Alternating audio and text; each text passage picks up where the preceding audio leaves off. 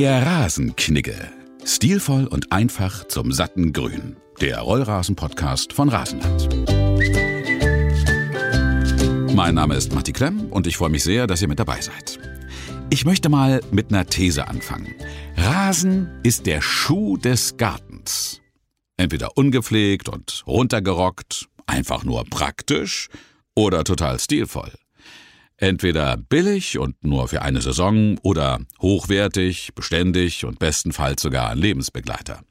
Für den Sport geeignet, so wie ein Sportschuh, oder auch elegant und ein Hingucker wie ein Konzertschuh. Es wird sehr gern über ihn geredet und er muss natürlich gepflegt werden. Ohne ihn geht's nicht. Es sei denn, man schmeißt sich Sand in den Vorgarten. Aber ich glaube, das ist jetzt hier keine Option. In den nächsten vier Folgen von unserem Podcast beim Rasenknicke wollen wir alles zum Thema Rollrasen abgrasen. Wir reden über die Vorbereitung, die notwendige Beschaffenheit des Gartens, wie Rollrasen verlegt wird, dann die richtige Pflege und vor allem natürlich die allumfassende Frage klären, warum Rollrasen? Und wer wäre bei unserem Rasenknicke, was fachgerechte und Stilfragen anbelangt, besser geeignet als ein echter Knicke, nämlich Albrecht Knigge. Albrecht Knigge ist äh, Geschäftsführer der Rasenlandgruppe und auch Landwirt und heute hier. Und das freut mich ganz doll, dass du heute Zeit für uns hast. Hallo. Ja, sehr gerne. Hallo. Also, Albrecht, ich sage jetzt mal die Gretchenfrage am Anfang. Wer hat's erfunden? Ist das eine Erfindung von euch, der Rollrasen? Was ist die kurze Geschichte dahinter? Wie seid ihr dazu gekommen, Rollrasen zu produzieren? Also erstmal zum Produkt an sich. Also Rollrasen gibt es in der Form länger, als es Saatgut gibt. Denn bereits im 17. Äh, Jahrhundert, vielleicht schon früher, hat man in England, äh, um dort Tennis zu spielen, in Wembley sich von den Küstenregionen Rasenplaggen gestochen, die auf äh, Leiterwagen nach London gebracht und dort ausgelegt. Dort sind sie angewachsen und dort hat man Tennis gespielt. Genauso wie man das heute ja im Rollrasenbereich auch macht, nur dass wir eben besser technisiert sind und eben ein gleichmäßiges Produkt äh, verkaufen können und anwenden können. Das ist der große Unterschied. Aber im Grunde ist, dass man Rasen aussieht, eine Sache aus dem 19. Jahrhundert. Gar nicht so alt. Aha. Und warum jetzt Rollrasen für mich? Also ich jetzt als Normalverbraucher würde jetzt sagen, okay, also ist alles Schnickschnack mit Rollrasen, den sieht man oder der ist schon da. Was ist jetzt da so das Besondere am Rollrasen für meinen Garten? Ich stelle mal eine Gegenfrage. Man würde ja wahrscheinlich nicht auf die Idee kommen, wenn man einen Nussbaum in den Garten setzt, ähm, selber ähm, eine Walnuss zu nehmen und sie aus der Schale mühsam herauszuziehen und dann umzupflanzen. Dafür hat man Baumschulen, mhm. um eben einen Baum zu haben, der auch wirklich funktioniert, der mehrfach umgepflanzt wurde, der eine gewisse Größe hat, eine Reife hat und eine gewisse Qualität hat. Das ist die Aufgabe der Baumschulen und die Rasenschulen, und das ist das, was wir hier betreiben bei Rasenland. Rasenschulen machen genau das. Wir nehmen quasi dem Kunden die ganze mühsame Arbeit ab von der Auswahl des Saatgutes, das heißt eine besonders gute Genetik, eine gute Zusammenstellung der Gräser. Es ist ja nicht eine homogene Masse, sondern es sind ganz viele verschiedene Gräser, die in unserem Rasen immer jeweils vorhanden sind. Also es ist keine Monokultur. Bis hin zur einjährigen Pflege. Denn wir haben, brauchen über ein Jahr, bis der Rasen so weit ist, dass wir ihn auch dann einem Kunden verkaufen möchten. Aber ist wahrscheinlich jetzt dann auch eine Kostenfrage. Ne? Also wenn ich mir jetzt überlege, äh, wenn ich jetzt aussehe, dann muss ich äh, vorher zwar alles abstecken und nicht drüber laufen und muss die Vögel verscheuchen, dass sie mir das Saatgut nicht klauen. Aber wahrscheinlich ist jetzt so für mich als Normalverbraucher, würde ich jetzt sagen, so, eine, so ein Sack mit Samen äh, doch sicherlich günstiger. Oder was ist da der Vorteil jetzt beim Rollrasen? Also da gibt es verschiedene, verschiedene ähm, Rechnungen. Man muss natürlich immer so beachten, was braucht man, für welchen Zweck braucht man es. Ähm, und es ist schon so, dass natürlich das normale Saatgut, was man so im typischen Baumarkt bekommt, nicht die Qualität hat, auch nicht die genetische Qualität hat, auch nicht die Zuchtsorten enthält, die wir für unseren Heurasen verwenden. Ähm, man kennt das aus dem Garten- und Landschaftsbau. Dort ist die höchste Qualität an Rasensaatgut ein RSM-Saatgut. Das nennt man Regel-Saatgut-Mischung, dafür RSM. Und das Saatgut, das wir verwenden, das äh, übertrifft diese Qualitätsmaßstäbe noch bei weitem. Man merkt ja, du hast dich sehr viel mit dem Thema beschäftigt. Ihr, das muss man vielleicht nochmal dazu sagen, ihr greift da auf eine Erfahrung von, glaube ich, über 30 Jahren zurück mittlerweile, dass ihr das so macht. Ähm, hast du das angefangen? Hat das die Familie angefangen? Wie seid ihr dazu gekommen, dass, äh, dass ihr als Landwirte jetzt Rasen anbaut? Es ist so, dass mein Vater äh, Anfang der 90er Jahre ähm, in Schweden erstaunlicherweise zum ersten Mal eine professionelle und mechanisierte Rollrasenproduktion gesehen hat und sich daraufhin informiert hat. Es gab damals noch kein Internet. Äh, das heißt, man musste tatsächlich reisen, um etwas zu lernen. Und ich durfte dann in die USA fahren und habe mir viele Betriebe in den USA angeschaut. Äh, danach habe ich in England studiert, habe mich dort auch mit unter anderem mit Rollrasen und Rasengräsern beschäftigt, um dann äh, sehr bald nach Gründung des Betriebszweiges Rollrasen dessen Leitung auch zu übernehmen in Pattensen angenommen, so, du hast mich überzeugt, ich möchte jetzt also gerne für meinen Garten äh, einen Rollrasen haben. Jetzt weiß ich aber gar nicht, äh, was ich für ein Typ bin. Also angenommen, ich habe jetzt einen Garten übernommen, jetzt möchte ich so einen Allzweckrasen. Oder anders erstmal, was gibt es denn überhaupt für verschiedene Rasensorten? Äh, auf was muss ich denn da achten? Also es gibt natürlich ähm, verschiedenste Mischungen. Wichtig ist eigentlich die Anwendung. Ist es sonnig? Ist es beschattet? Ähm, wie ist die Wasserversorgung? Wie ist die Temperatur? Befinden wir uns nördlich der Alpen? Befinden wir uns südlich der Alpen? Weil natürlich im mediterranen Raum ganz andere Gräserarten zum Tragen kommen als im Norden. Sodass natürlich, wenn man begeistert ist von einem äh, Bermuda-Gras aus Spanien, äh, man damit keine große Freude in Hamburg haben würde, weil der Rasen äh, im Winter in die Dormanz übergeht und braun wäre ähm, und dann wieder ausschlagen würde im Frühjahr, sofern er denn die Frosttage überlebt. Also es hängt auch ganz davon ab, wo ist man, was passt dorthin? Ist man auf dem äh, kontinentalen oder mehr im westlichen Teil? Im Rheingraben würden vielleicht sogar schon wieder ganz andere Sachen funktionieren. Also es ist nicht so, dass man es irgendwas im Baumarkt kaufen sollte und hinstreuen, sondern man sollte sehen, was ist die Anwendung? Ist es eine starke Belastung? Ist es eine geringe Belastung? Haben wir Sonne? Haben wir Schatten? Ist der pH-Wert in Ordnung? Das sind so viele Faktoren, die eine Rolle spielen, um es einfach zu machen. Es gibt einen Spiel- und Sportrasen, auch im Rollrasenbereich. Und es gibt einen Spiel- und Sportrasen, der zusätzlich die Lägerrispe enthält. Die Lägerrispe ist ein fantastisches Gras. Das hat erst im Grunde seit 20 Jahren angefangen in Deutschland, dass man diese Art überhaupt verwendet. Und mit dieser Art kann man wunderbar in Halbschattenbereichen arbeiten, wo andere Gräser nicht mehr klarkommen. Also wenn Teilschatten unter Bäumen ist, ähm, Nordseiten von Häusern, ähm, kleine Gärten. Man muss sich vorstellen, früher war der durchschnittliche Hausgarten auch als Nutzgarten wesentlich größer, über 500 Quadratmeter im Schnitt. Heute sind wir natürlich aufgrund der hohen Bodenpreise bei Gärten, die nur oft 200, 150 Quadratmeter sind. Also gerade mal so groß wie die Grundfläche des Hauses. Und dort muss natürlich der Rasen, wenn dort eine Familie drauf spielt, sehr viel aushalten. Also im Grunde ist ein Rasen im Hausgarten mit Familie stärker belastet pro Quadratmeter als ein FIFA-Rasen auf einem großen Sportplatz. Das muss man sich auch einmal vorstellen. Das heißt, es lohnt sich dort auch auf die richtigen Mischungen zu achten. Ja, also ich denke auch, dass jeder Garten im Freizeitbereich mehr genutzt wird oder mehr strapaziert wird als der Rasen bei der deutschen Nationalmannschaft, die letzten Spiele. Aber wenn jetzt der Rasen bei euch wächst, würde ich jetzt mal so sagen, als Laie, dann müsste der ja eigentlich überall in Deutschland auch genauso gut weiter wachsen. Ist das richtig? Also das ist schon so. Wir verwenden natürlich Sorten und Arten, die ähm, angepasst sind auf die Standorte. Und wir haben auch, deshalb haben wir auch Mischungen, weil selbst wenn eine Art zum Beispiel der Rotschwingel, äh, der in so einer Mischung drin ist im Spiel- und Sportrasen, in jeder Spiel- und Sportrasenmischung ist der Rotschwingel enthalten, ähm, kann zum Beispiel besser unter Trockenheit überleben. Wir haben aber in der Mischung auch die Wiesenrispe und das deutsche Weidelgras, sodass wir quasi, je nachdem, auf welchen Standort der Rasen kommt, sich die ein oder andere Art innerhalb der Rasensode dann durchsetzen wird. Also man, es bleibt bei einer dichten, schönen Sode, aber langsam, langsam über einen Zeitraum kann sich die Zusammensetzung der Sode an die örtlichen Bedingungen anpassen. Okay, erstmal ganz kurz zwei Sachen klären. Sode heißt? Sode ist ein anderer Begriff für Fertigrasen oder Rollrasen. Ah, okay. Das ist also die, die Beschaffenheit. Die Beschaffenheit, das ist im Grunde die Rasenpflanze, ja. die wir ja äh, ernten, indem wir sie im Wurzelbereich ganz flach, das sind nur anderthalb Zentimeter, unter der Oberfläche abschneiden, damit hauptsächlich eben einen Großteil der Wurzelmasse der Pflanze haben, sodass dann aus dieser Wurzelmasse neue Triebe, neue Wurzeln gebildet werden können und der, der Rasen anwächst. Und das geht ja innerhalb von manchmal zehn Tagen. Okay. Und zweite Frage jetzt, ähm, das Faszinierende finde ich, dass das jetzt so klingt oder für mich sich so anfühlt, als ist das es ist der, das Thema Rasen so ähnlich wie auch beim Wein, also was du gerade so für verschiedene äh, Typen da oder verschiedene Sorten angesprochen hast. Also ist das schon so, wie es verschiedene Rebsorten gibt, gibt es verschiedene Rasensorten und die kann man dann individuell zusammenstellen? De facto wird das natürlich vereinfacht, weil man nicht auf alle Gegebenheiten eingehen kann in einer Mischung. Aber es ist so, dass wir natürlich die Mischung schon so zusammensetzen, dass er zum einen eine stabile Grasnarbe bildet, die wir auch verkaufen können, also eine stabile Sode, da kommt der Begriff wieder, bildet, äh, die wir auch technisch ernten und, und aufwickeln können.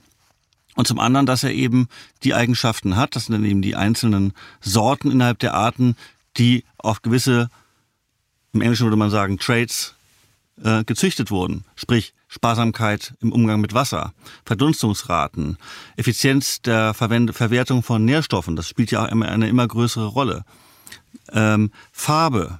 Also wir stellen sozusagen die Grassamen, die wir in der Mischung für Rollrasen verwenden, so zusammen, dass nicht die eine Art farblich stark unterschiedlich ist zur anderen, sondern wir suchen innerhalb der, der oder zwischen den verschiedenen Arten Sorten mit ähnlichen Farbeigenschaften, dass die Grüntöne passen. Also es geht, wie man hört, sehr, sehr tief, wenn man sich damit ein bisschen äh, beschäftigt. Und das ist eben das, was, was auch so großen Spaß macht. Es ist nicht nur ein, eine langweilige grüne Fläche, sondern es ist letztendlich, je tiefer man reinschaut, ein recht komplexes Gebilde von den Rasenarten, von den Sorten. Und trotzdem muss es für den Anwender einfach zur Handhaben sein, sodass er das alles gar nicht merkt und es für ihn einfach ein schöner, grüner, perfekter Rasen ist. Aber er hat eigentlich ein dreidimensionales lebendes Produkt, wenn man so will. Ein lebendiges Produkt. Er hat dort auch Regenwürmer. Wir liefern auch ganz viele Regenwürmer mit aus. Äh, das ist gut. Die äh, nehmen also den Rasenschnitt vom mähen mit nach unten und bringen ihn quasi in den Unterboden ein. Dort kann er sich organisch umsetzen und wieder als Dünger aufgenommen werden und die Pflanze ernähren.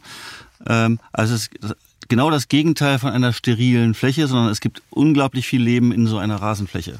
Okay, also ich habe jetzt ein, wir haben wirklich einen Garten mit ähm, sehr sandigem Boden. Also der typische Brandenburger oder Berliner Sandboden. Ähm, äh, das sind äh, sehr viele Eicheln vorhanden, weil da äh, drei Eichbäume draufstehen. Äh, wir haben ganz viel Schatten und wir haben ganz viel Sonne. Es heißt, ich habe also einmal alles und wäre jetzt völlig überfordert. Ähm, wahrscheinlich habe ich sogar hinterm Haus und vorm Haus äh, unterschiedliche pH-Werte. Jetzt möchte ich aber eigentlich gerne einen, einen homogenen Rasen, der sich erzählt und möchte nicht einen Flickenteppich äh, und schon gar nicht irgendwie was, was mich an Batik erinnert. Richtig, also dann würde man in dem Fall den äh, Bellevue Supra nehmen. Das ist eben der Rasen mit einem hohen Anteil an der Lägerrispe oder Poa supina auf Latein, die eben die Eigenschaft hat, ähm, mit diesen komplizierten Standorten gut klarzukommen und dort auch dann eine Dominanz zu entwickeln. Sprich, teilschattige Bereiche, ähm, pH-Werte, die vielleicht etwas zu niedrig sind, äh, sind nicht ganz so kritisch wie bei anderen Sorten, wo man äh, sehr viel mit Weidelgräsern, also Lolium-Sorten ähm, arbeiten würde. Also ich würde immer sehen, dass man einen, äh, Rasen mit Poasopina dort einbringt. Natürlich ist es sinnvoll, den pH-Wert etwas einzustellen. Also ein paar Bodenproben zu nehmen. Da gibt es Tests, die kann man äh, überall bestellen und macht einfach mal ein paar Tests auf dem Grundstück und sieht, wie sieht's denn aus in der pH-Wertsituation. Und dann kann man über eine Kalkung eventuell das noch ein bisschen optimieren und angleichen. Okay, gut, wenn ich jetzt also weiß, gut, der und der äh, Rasen könnte es also sein, das könnte bei mir funktionieren, obwohl ich mich jetzt eher wahrscheinlich mit den Gegebenheiten als komplizierter Kunde erstmal einschätzen würde. Was macht ihr dann? Äh, dann äh, fangt ihr an, in dieser Mischung das bei euch anzubauen und ich muss dann warten, bis der gewachsen ist? Oder wie läuft das? Also wir halten immer äh, große Rasenflächen vor an mehreren Standorten, damit die Transportentfernung auch nicht zu groß ist und äh, der Rasen nicht so weit fahren muss und frisch ankommt. Der Rasen ist vorproduziert, sodass wir innerhalb von 48 Stunden, manchmal sogar innerhalb, innerhalb von Stunden liefern können. Also wir haben schon Projekte gehabt, wenn es zum Beispiel darum geht, wir müssen ganz schnell ähm, ist eine Katastrophe passiert, eine Hochzeit und äh, es ist aber vorher beim Schrubben der Terrasse der Kübel mit dem Reinigungsmittel ausgekippt und der ganze Rasen ist kaputt gegangen. So, dann haben wir es auch schon geschafft, innerhalb von 24 Stunden da einen komplett neuen Rasen hinlegen zu lassen, den wir geliefert haben, sodass die äh, Hochzeitsgesellschaft äh, ungestört das, äh, und, und vor allem auf einem schönen Rasen, der hoffentlich besser war als vorher, stattfinden konnte. Und ein Bräutigam, der besser war als vorher, habt ihr auch gleich das, das wahrscheinlich. ah, verstehe. Äh, das heißt, ich muss mir das so vorstellen, ihr habt also, so wie man unter, wie ein Landwirt in meiner laienhaften äh, Vorstellung auch unterschiedliche Felder mit unterschiedlichen Produkten hat, habt ihr quasi ganz viel Rasen, aber halt unterschiedlichen Rasen auf verschiedenen Feldern. Und so, dass ihr eigentlich immer vorrätig jeweils äh, nach, je nach Bestellung also runterschält oder abschält und das dann aufrollt und portioniert und dann könnte ich mir das abholen oder könnte das liefern lassen. Genau so ist das. Wir haben die Möglichkeit, ähm, sehr schnell zu reagieren mit einer sehr wirklich leistungsstarken Technik, ähm, so dass wir eben auch wirklich die Ware frisch und schnell produzieren können. Das heißt, der Auftrag wird just in time, wenn man so will, abgewickelt. Es wird am, morgens um vier geerntet oder um fünf oder um sechs, so in den Morgenstunden. Und dann geht's direkt auf den LKW und direkt zum Kunden. Also es wär, ist nichts im Regal. Wir kriegen den Auftrag, so und so viele Quadratmeter von der und der Sorte. Und dann muss man früh aufstehen und äh, im Morgentau den Rasen ernten. Und das macht auch großen Spaß. Also ist es schon durchaus was sehr Leidenschaftliches.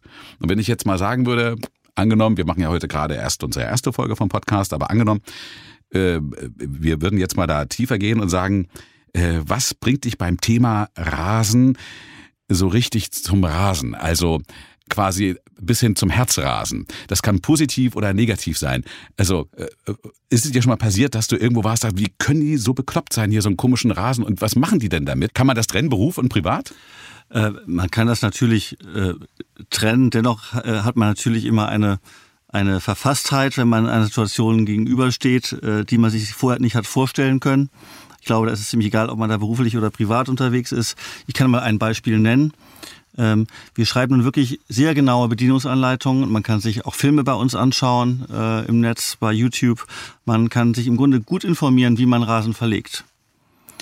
Dann bekomme ich auf einmal einen Anruf kommen Sie mal, ist das alles so richtig? Ich habe, ich kann jetzt nicht kommen, wir haben ja wahnsinnig viel zu tun. Doch, doch, kommen Sie mal, mir kommt das komisch vor. Mein Gärtner, ich weiß nicht, was der hier macht. Ich ins Auto gesprungen, eine halbe Stunde hingefahren, es war Gott sei Dank nicht so weit weg. Dann hat ähm, der liebe Gärtner es das wohl zum ersten Mal gemacht, die Rollrasenverlegung, und hat äh, im Grunde einen äh, im Verbund gelegt, so wie man auch mauert. Das ist ja auch nicht ganz falsch, damit man keine durchgehende Nähte hat. Nur er hat auch so große Fugen gelassen, wie man das bei Mauern macht, und das Ganze dann mit Sand zugestreut. Man hatte also quasi ein, ein wenn man von oben geschaut hätte, ein, ein Mauerwerk. Und was passiert, wenn man natürlich die Rasensohlen nicht eng aneinander legt, dann wächst dazwischen Unkraut. Weil natürlich ähm, Licht und Boden und keine geschlossene Grasnarbe führt sofort zu einem Unkrautdruck. Das hieß also, der arme Gärtner musste alles wieder aufwickeln und alles wieder neu verlegen jeder einzelne Rolle. Oder man lässt es halt beim Patchwork rasen. Dann, das war ein ne? Patchwork, ja. ja. Also gut, wir halten mal fest, Kategorie Herzrasen mit Albrecht Knigge. Es gibt also Erfahrungen, die durchaus in diesem spezifischen Bereich sein Herz zum Rasen bringen. Und äh, werden mal gucken, bei den, du wirst sicherlich noch aus deinem reichhaltigen Erfahrungsschatz äh, der letzten 30 Jahre äh, die eine oder andere Geschichte dir zum Besten geben können. Das Tolle ist, äh, ihr könnt uns äh, kontaktieren, ihr könnt uns schreiben. Äh, und zwar per E-Mail an podcast.rasenland.de und da könnt ihr eure Fragen schreiben oder ähm, eure Sorgen. Dadurch, dass es jetzt die erste Podcast-Folge ist, haben wir jetzt natürlich noch keine Frage da, aber da will ich noch mal eine Frage stellen. Wenn ich jetzt mich entschließen sollte, in unserem Garten auf Rollrasen umzusatteln, ähm, lege ich jetzt dann einfach den neuen Rasen auf den alten drauf oder muss ich das alles rausräumen? Also wie man sich vorstellen kann, gibt es auch hierfür eine äh, Norm oder eine DIN. Aber es ist tatsächlich so, äh, wenn man es fachgerecht macht, sollte man schon den alten Rasen entfernen. Äh, dazu gibt es Maschinen, die man sich leihen kann, dass man nicht gleich mit dem Minibagger kubikmeterweise sich den ganzen äh, Boden abträgt, sondern wirklich ähm, mit der Schälmaschine einfach den alten Rasen flach abschält ähm, und dann quasi nach einem leichten Aufrauen des Bodens äh, und einer Grunddüngung den Rasen einfach direkt verlegen kann. Okay. Und drauflegen könnte ich es jetzt nicht. Also da gibt es kein Verfahren, dass ich äh, sage, ich, äh, mir ist das zu anstrengend. Äh, unser Garten ist zum Beispiel auf einer kleinen Insel. Das ist also immer schwierig, dann da Maschinen hinzubringen. Ähm, also wäre für mich jetzt ein zusätzlicher Aufwand, ähm, dass ich jetzt dann einfach sage, okay, es muss doch eine Möglichkeit geben, dass das einfach drüber wächst. Das kann man machen. In dem Fall würde man, ähm, wenn es auf die, auch die Höhe nicht ankommt, wenn man die Steinplatten außen gelegt hat, wie in einem äh, Garten, das ja oft typischerweise der Fall ist, würde man mit der Höhe nicht mehr klarkommen. Wenn man allerdings sag mal, einen eher Naturgarten hat äh, und möchte trotzdem einen vernünftigen Rasen haben, äh, kann man natürlich den äh, alten Rasen ganz kurz abmähen. Man kann ihn einmal durchvertikutieren, raushaken, was man an losem Material rausbekommt, legt dann den neuen Rasen drauf, an, wässert ihn, dann wird er genauso wunderbar anwachsen äh, wie sonst auch. Da kann man sich dann die ganze Abfuhr auch sparen. Das funktioniert. Okay, wenn ich jetzt äh, den Rasen vorher abgeschält habe, den alten, was mache ich denn damit? Äh, ist der, den haue ich auf den Kompost und da wird quasi neue Erde draus oder? Den kann man wunderbar äh, kompostieren. Es ist immer schöner, wenn es tatsächlich ähm, auf, äh, wenn der Platz dafür da ist, dass er verbleiben kann im Garten. Dann kann man ihn gut verwenden äh, für die Beete. Äh, wenn es natürlich so viel ist, kann man ihn natürlich auch äh, so bringen, dass er woanders dann äh, als Kompost weiterverwertet äh, werden kann. Es ist ja mal interessant, wenn man Menschen trifft, die sich sehr lange mit, mit etwas beschäftigen, äh, frage ich mich dann ganz oft, sind das jetzt Menschen, die einfach da ihren Beruf machen und halt wissen, okay, ich bin Landwirt, ich muss früh aufstehen, äh, gehört für mich irgendwie mit dazu, ich bin so groß geworden, das ist halt mein Alltag. Oder ist das für dich durchaus auch ein sehr emotionales Thema, das Thema Rasen? Ich denke, dass äh, wenn man in seinem Beruf keinerlei Emotionalität hat, ähm, dann wäre es ein trauriges Leben, weil man doch einen großen Teil seines Lebens hoffentlich äh, auch mit der Arbeit verbringt. Wie immer sie auch aussieht und wo immer sie auch stattfindet. Und insofern ja, es ist für mich ein, einfach eine große Freude, morgens äh, im Halbdunkel über die Rasenflächen zu laufen, äh, den Tau von den Blättern zu streifen, den frischen Rasen zu riechen, der am Abend vorher erst noch gemäht wurde. Ähm, und dann die ganze Prozess, die ganze Kette in Gang zu setzen, von eben dem Walzen vor der Ernte, dann kommt die Erntetechnik, dann kommt äh, die Wickelmaschine, die die Palette ordentlich einwickelt, dann wird das Ganze äh, zum Hof transportiert und dort dann umgeladen äh, auf den LKW. Und ähm, das macht schon einen großen Spaß, so eine laufende Kette draußen in der Natur, natürlich auch mit aller Technik, die heute dazugehört, zu erleben. Und äh, insofern habe ich das nie bereut, in dem Bereich tätig zu sein. Man macht ja den Menschen eine Freude mit einem grünen Produkt. Die Leute gehen zur Arbeit, kommen abends wieder und die braune Baustelle ist auf einmal ein grünes Paradies. Und das ist natürlich als Verkäufer ein, ein dankbares Produkt. In unserem Rasenland-Podcast könnt ihr ganz einfach nachvollziehen, wie ihr diesen Weg wagt von Stümperei hin zu einem schönen, satten Grün. Wir werden in den nächsten Folgen darüber sprechen, wie ihr dementsprechend den Garten vorbereitet, dann wie ihr den verlegt oder ob ihr es verlegen lasst, das werden wir alles klären und vor allen Dingen dann die Pflege, weil einmal investiert äh, möchte man ja dann eigentlich auch möglichst lange was davon haben.